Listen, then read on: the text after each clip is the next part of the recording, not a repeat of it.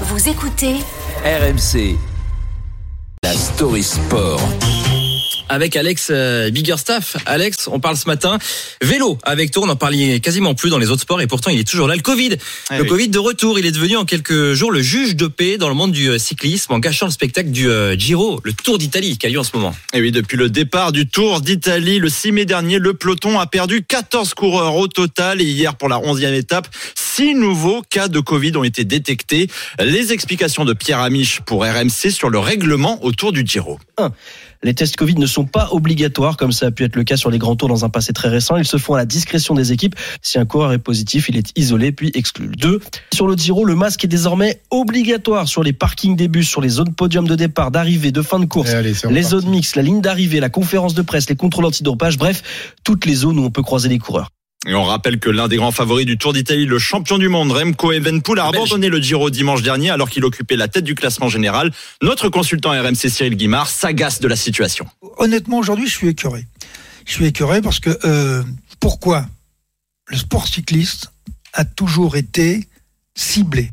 Et oui, c'est l'un des rares sports, trois ans après le début de la pandémie, où le Covid trouve encore de la place d'un côté parce que les efforts euh, physiques fournis dans les épreuves rendent les coureurs très vulnérables, mais en même temps, et c'est le patron du Giro Mauro Vigny qui a laissé entendre que l'abandon du maillot rose Evenpool était peut-être un geste de panique, mais surtout un manque de lucidité. Qu'est-ce qui provoque euh, cette crainte chez les équipes de, de devoir agir aussi vite? Et une fois encore, Pierre Amiche, journaliste RMC, a sa petite idée sur le bazar qui règne. Il y a quand même un aspect sur la course cycliste qui n'existe sur aucun autre domaine, c'est que ça concerne 500 personnes qui se déplacent à travers tout un pays et que oui, la peur de la petite pandémie, euh, c'est quand même pas rien. Et traverser des villages avec des coureurs malades, je pense que personne n'est capable de l'assumer.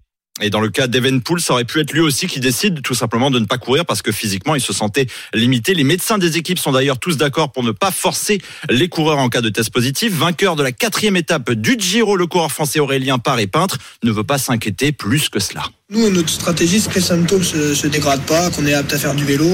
Le nez qui coule et le mal de gorge pendant un grand tour. euh, Vous avez l'habitude, Ça hein. arrive à tout le monde, quoi. Ça arrive à tout le monde. L'autre jour, on a fait 6h30 de vélo, on est arrivé à 2000 mètres. Enfin, Enfin, on est serein, quoi. En gros, c'est ce qu'il nous dit. Ce qui est sûr, c'est que ce sport est déjà surveillé à la loupe. Ce serait euh, forcément bien passé de ce flou ambiant à l'approche de son plus grand événement parce que le Tour de France débutera dans un mois et demi. Un sport qui lève plus, plus blanc que blanc en quelque sorte. hein, le- le Exactement ça, C'est Le oui. seul sport dans lequel on parle encore du, euh, du Covid actuellement. Et Remco Evenepoel, il aurait pu rien dire aussi et continuer à courir. De toute Exactement. façon, il avait gagné le contre-la-montre avant pas au Tour de France du coup. Du coup, effectivement. Voilà pour la story sport.